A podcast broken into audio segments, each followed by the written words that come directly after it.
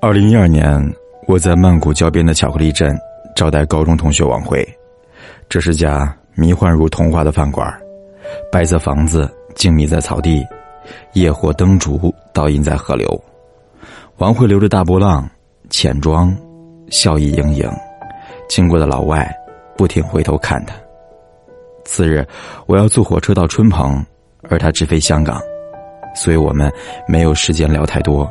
也不用聊太多，一杯接一杯，相互看着，乐呵呵的傻笑。我说：“惠子，你不是末等生了，你是一等兵。”一九九七年，王慧坐在我前排，格子衬衣，齐耳短发。有天，他告诉我，暗恋一个男生。我问是谁，他说：“你猜。”文科班一共十八个男生，我连猜了十七次都不对。只可能是我了，这下我心跳剧烈。虽然他一副村姑模样，可是青春中的表白总叫人心期摇晃。这时候他扭捏半天，说是隔壁班的袁心。不带这么玩的好吗？隔壁班，我去你奶奶的！香港回归的横幅挂在校园大门。七月一日举办。祖国，我回来了！演讲大赛，我跟王慧都参加。四十多名选手济济一堂，在阶梯教室做战前动员。学生会主席袁鑫进来给我们训话。他走过王慧身边，皱着眉头说：“慧子，要参加演讲比赛，你要注意点形象。”惠子一呆，难过的说：“我已经很注意了啊。”他只有那么几件格子衬衣，注意的极限就是洗得很干净。后来我知道他洗衣服更勤快了，每件都洗到发白。袁心和一个马尾辫的女生聊得十分开心，从中国近代史聊起，一直聊到了改革开放。最后，袁心对马尾辫说：“加油，你一定能拿冠军。”辉子咬着笔杆恨恨的对我说。你要是赢了他，我替你按摩。我大为振奋，要求他签字画押贴在班级黑板报。当天通读中国近代史，一直研究到改革开放。次日精神抖擞奔赴会场，大败马尾辫儿。晚自习解散的时候，在全班胜之不武的叹息声中，我得意的趴在讲台上，等待按摩。王慧抿紧嘴唇，开始帮我捏肩膀。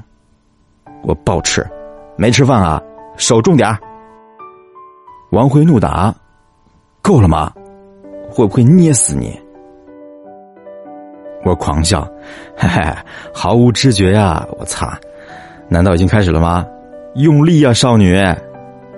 其实，当时他的手一捏，我如被雷劈，差点跳起来。脑子里不停在喊：“疼疼疼！”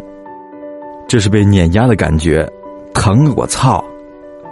咔吧一声是怎么回事啊？我的肩胛骨断了吗？疼死爹了！尼玛！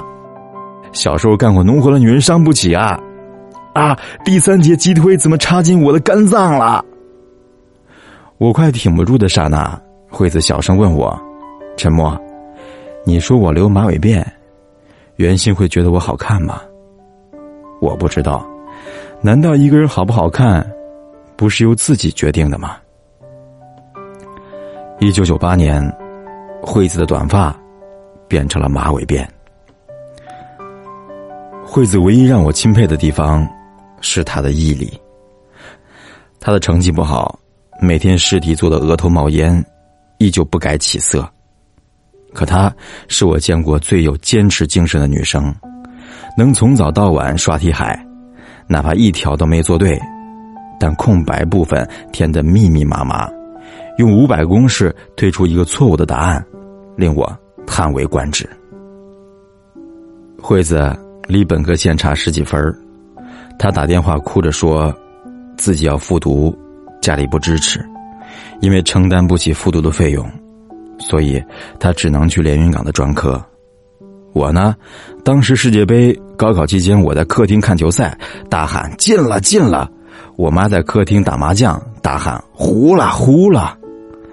巴乔踢飞点球，低下头的背影无比寂寥。我泪如雨下，冲进饭厅，掀翻了麻将桌，搅黄老妈的清一色。后来，后来那什么，第二年我又考了一次。一九九九年四月，大使馆被美国佬炸了，复读的我旷课奔到南京大学，和正在读大一的老同学游行。惠子也从连云港跑来。没有参加队伍，只是酒局中途出现了一下，在食堂推杯换盏，他小心的问：“袁鑫呢？”我一愣：“对哦，袁鑫也在南大，他怎么没来？可能他没参加游行吧。”惠子失望的哦了一声。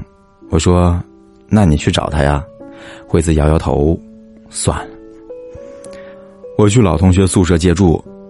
至于惠子，据说他是在长途车站坐了一夜，等凌晨早班客车回连云港。对他来说，或许这只是一个来南京的借口，花掉并不算多的生活费。然而见不到一面，安静的等待天亮。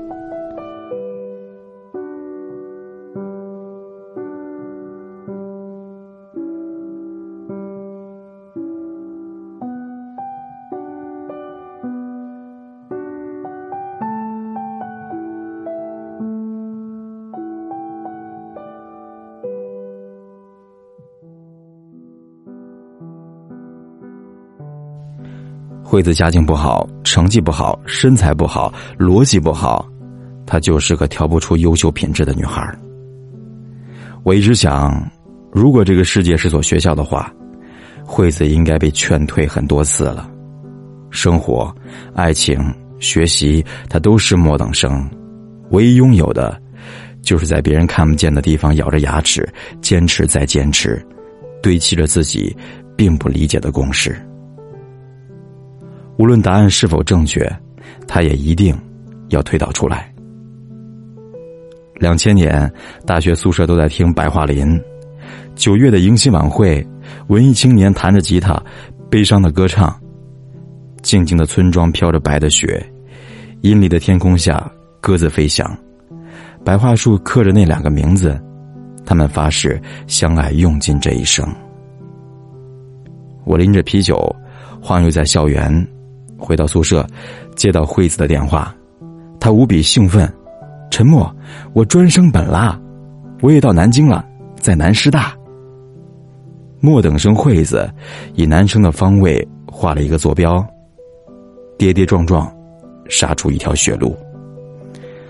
两千零一年十月七号，世强赛中国队沈阳主场战胜阿曼，提前两轮出线，一切雄性动物沸腾了。宿舍里的男生怪叫着，点燃床单扔出窗口，一群男生大呼小叫，冲到六栋女生宿舍楼下。我在对面七栋二楼，看到他们簇拥的人是袁心。袁心对着六栋楼上阳台兴奋的喊：“霞儿，中国队出现啦！”一群男生齐声狂吼：“出现啦！”袁心喊：“请做我的女朋友吧！”一群男生齐声狂吼：“请做他的女朋友吧！”望着下方那一场幸福，我脑海浮现出惠子的笑脸。她穿着格子衬衣，马尾辫保持至今。不知道她这时候在哪里。二零零二年底，非典出现，蔓延到二零零三年三月，我在电视台打工。被辅导员勒令回校，四月更加严重，新闻反复辟谣北京没有封锁，学校禁止外出，不允许和校外人员有任何的接触。我在宿舍百无聊赖打魔兽，接到电话，是惠子，他说：“一起吃晚饭吧。”我说：“出不去。”他说：“没关系，我在你们学校。”我好奇的跟他碰面。他笑嘻嘻的说：“实习期在你们学校租了个研究生公寓。”我说：“你们学校怎么放你出来的呢？”他笑嘻嘻的说：“没关系，封锁前我就租好了，辅导员打电话找我，我骗他在外地实习，他让我待着别乱跑。去食堂吃饭，我突然说，原先有女朋友了。他有些慌乱，不敢看我，乱插话题。我保持沉默，他终于抬头，说：“我想和他离得近一些，哪怕从来没有碰到过，但只要跟他一个校园，我就很开心了。”一个女孩子，连男生都不知道她的存在，她却花了一年又一年，拼尽全力想靠近他，无法和他说话。他的一切努力，只是跑到终点，去望一望对面的海岸，就如同他高中做的数学试卷，写满了公式，可是永远不能得分。上进来劝莫等生退学，莫等生执着的继续答题，没有成绩也无所谓，只是请别让我离开教室。看着他红着脸，慌张的拨拉着米粒，我差点眼泪掉进饭碗。操！二零零四年，惠子跑到酒吧电视直播首届超女决赛，我喝得酩酊大醉，惠子举起酒杯，对着窗外喊：“祝你幸福。”那天，袁心结婚，我看着他笑盈盈的侧脸倒映在窗玻璃，心想。莫等生终于被开除了。二零零五年，惠子跑到酒吧，趴在桌上哭泣，大家不明所以。他摇擦眼泪，他一定很难过。传闻，袁心离婚了。那天后没见过惠子，打电话给他，他说自己辞职了，在四川找事儿干。二零零六年，一群人走进酒吧。看见当头的两个人，管春手里的杯子哐当掉在地上，朋友们目瞪口呆。惠子不好意思的说：“介绍一下，我男朋友袁鑫，我们刚从四川回南京。”我头嗡的一声，没说的，估计袁鑫离婚去了四川，然后只对他消息灵通的惠子，也跟着去了四川。坐下来攀谈，果然，袁鑫去年跟着亲戚在成都投资了一家连锁火锅店，现在他打算开到南京来。袁鑫跟搞金融的同伴聊天，说的我们听不太懂，唯一能听懂的是钱的数目。同伴对袁鑫摆摆手，说：“入五百万，用一个杠杆一比六，然后再用一个杠杆也是一比六，差不多。”两个亿出来，袁鑫点点头，说：“差不多两个亿。”管春震惊的说：“两两两个亿！”我震惊的说：“两两两个亿！”韩牛震惊的说：“比我的精子还多。”惠子也听不懂，只是殷勤的倒酒，给袁鑫每个朋友倒酒，他聚精会神。只要看到酒杯浅了一点立刻满上。他们虽然聊的是两个亿，结账的时候，几个男人假装没看见，惠子抢着把单买了。两千零七年，惠子和袁鑫去领结婚证，到民政局办手续，工作人员要身份证和户口本，惠子一愣，户口本，工作人员斜了他一眼，袁鑫说：“我回去拿。”袁鑫走了后，惠子在大厅等。他从早上九点等到下午五点。民政局中午休息的时候，有个好心的工作人员给他倒了杯水。惠子想，袁鑫结过一次婚，他怎么会不知道带户口本呢？所以，袁鑫他一定是知道的。也许这是一次最后的拖延。很多人都喜欢这样，拖延到无法拖延才离开。留下无法收拾烂摊子，只要自己不流泪不管别人会流多少泪。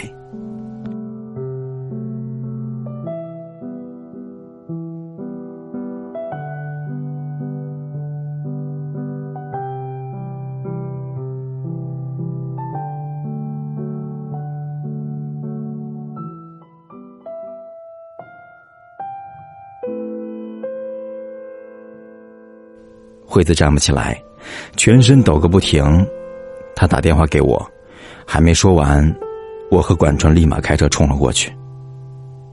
惠子回家后，看到袁鑫的东西都已经搬走了，桌上放着存折，袁鑫给他留下十万块钱，还有一张纸条。其实我们不合适，保重。大家相对沉默无语。惠子缓缓站起身，一言不发就往外走。惠子伸出手，管春把车钥匙放在他的手心。他开向一家火锅店，火锅店生意很好，门外板凳坐着等位的人。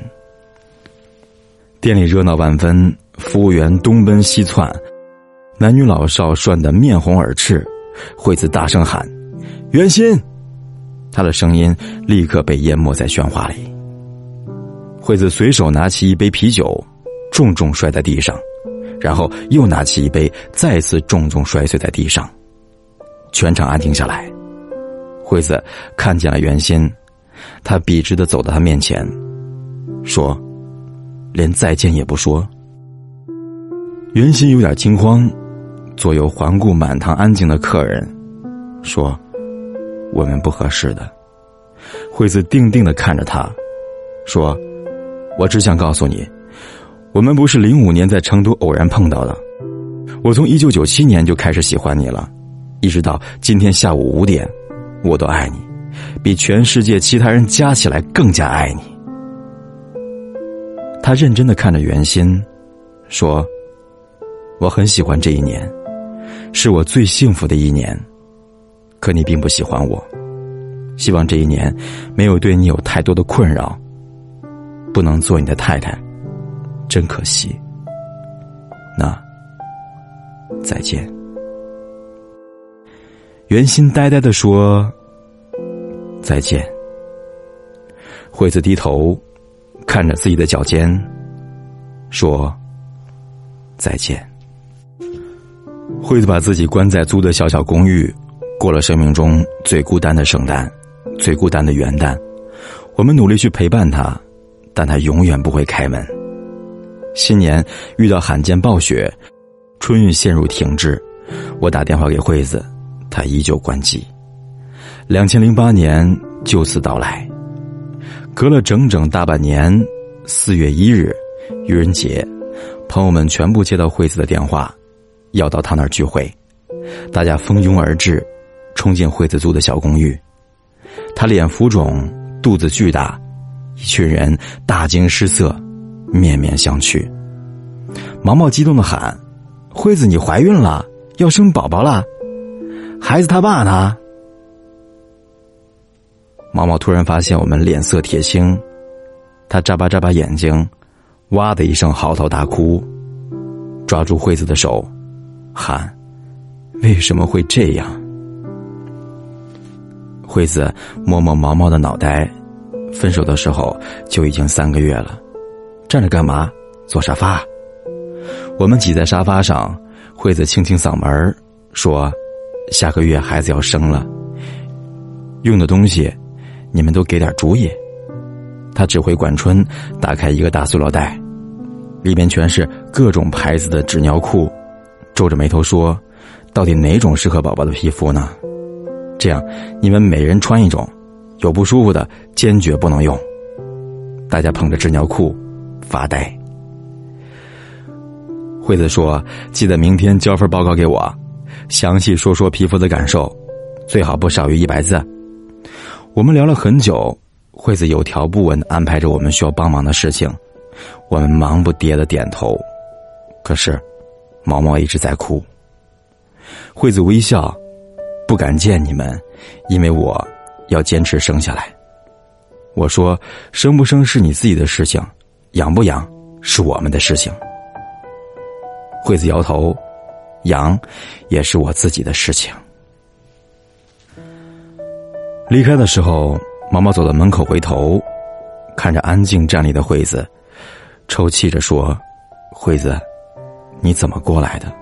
惠子，你告诉我，你怎么过来的？”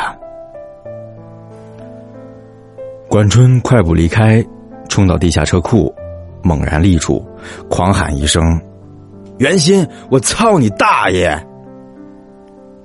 他的喊声回荡在车库，我眼泪也冲出眼眶。第二天，管春教的，裤裆空荡荡的，感觉内心很失落。我教的，上厕所不小心撕破，卡住拉链儿。第二次上厕所，拉链拉不开，我喝多了就尿在裤子里，幸好穿了纸尿裤。哎，妈个逼蛋，特别悲伤的一次因果。韩牛教的，那张薄弱的纸张，触摸着我粗糙的肌肤，柔滑如同空气。我抚摸过无数的女人，第一次被纸尿裤抚摸。心灵每分钟都在打着战栗，感受到新生，感受到美好，感受到屁股的灵魂。惠子顺产，一大群朋友坐立不安的守候，看到小朋友的时候，所有人哭得不能自已，只有精疲力竭的惠子依然微笑着。毛毛陪着惠子坐月子，每次我们带着东西去他家，总能看到两个女人对着小宝宝傻笑。韩牛熟练的给宝宝换纸尿裤，嗯，对，是韩牛，不是我们不积极，而是他不允许我们分享这份快乐。二零零九年，韩牛群发短信：“谁能找到买学区房的门路啊？”我回：“不结婚先买房，写谁的名字？”韩牛：“操，大老爷们结不结婚都要写女人的名字。”二零一二年的巧克力镇，高中同学王慧坐在我对面。东南亚的天气热烈而自由，黄昏像燃着金色的披萨。惠子不是短发，不是马尾辫，是大波浪。王慧给我看了一件韩牛刚发来的视频，韩牛和一个五岁的小朋友对着镜头在吵架。韩牛说：“儿子，我好穷啊。”小朋友说：“穷会死吗？”韩牛说：“会啊，穷死的！我连遗产都没有，只留下半本小说。”小朋友说：“那我帮你写。”韩牛说：“不行，这本小说叫躲债。你没有经历过，不会写。”小朋友哇的哭了，一边哭一边说：“爸爸不要怕，我帮你写还债。”王慧。乐不可支。记忆里的他曾经问：“我留马尾辫会好看吗？”现在他卷着大波浪，曼谷边郊的黄昏做他的背景，深蓝跟随着一片灿烂，像燃着火花的油脂，浸在温暖的水面。对这个世界绝望是轻而易举的。对这个世界挚爱是举步维艰的。你要学会前进，人群川流不息，在身边像晃动的景片。你怀揣着自己的颜色，往一心要到的地方。回头可以看见放风筝的小孩子，他们有的在广场奔跑欢呼，有的在角落。暗自神伤，越是遥远，身影越是暗淡。他们想要的，已经跟你不一样了。收音机放的歌曲，已经换了频率。听完这首歌，你换了街道，你换了夜晚，你换了城市，你换了路标，你跌跌撞撞，做挚爱这个世界的人。马尾辫还是大波浪？好不好看，不是由自己决定的吗？